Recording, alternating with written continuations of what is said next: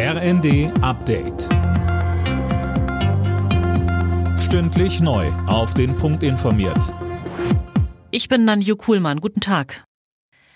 Die Lage in den Hochwassergebieten in Nord- und Ostdeutschland bleibt angespannt. Das Technische Hilfswerk stellt sich bereits darauf ein, dass der Einsatz länger dauert, Sönke Röhling. Ja, THW-Präsidentin Lackner sagt, der Einsatz werde mit Sicherheit über den Jahreswechsel hinaus fortgeführt. Was sie vor allem besorgt, ist der Zustand der Deiche. Die seien massiv aufgeweicht. Deshalb ist das auch ein Schwerpunkt des Einsatzes, die Deiche zu verstärken. Dazu fliegen Hubschrauber von Bundespolizei und Marine mit Sand befüllte Big Packs an die betroffenen Stellen. Für die nächsten Tage sind weitere Regenfälle angekündigt. Die könnten die Pegel in den Hochwasserregionen erneut ansteigen lassen.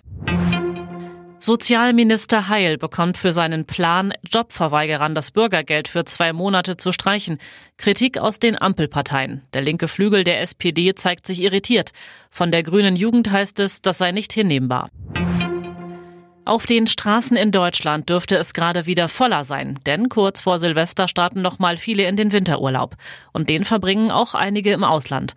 Vor allem in Richtung Österreich, der Schweiz und nach Italien wird mehr los sein, sagte uns Rainer Pregler vom ADAC. Und weiter?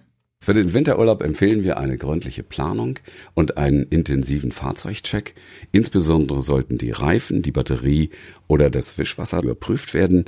Bei Fahrten in die Berge sollten Schneeketten an Bord sein. Außerdem ausreichend warme Getränke.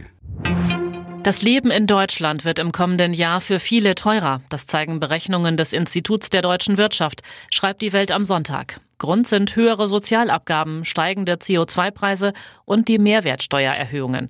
Die belasten vor allem Gering- und Durchschnittsverdiener. Alle Nachrichten auf rnd.de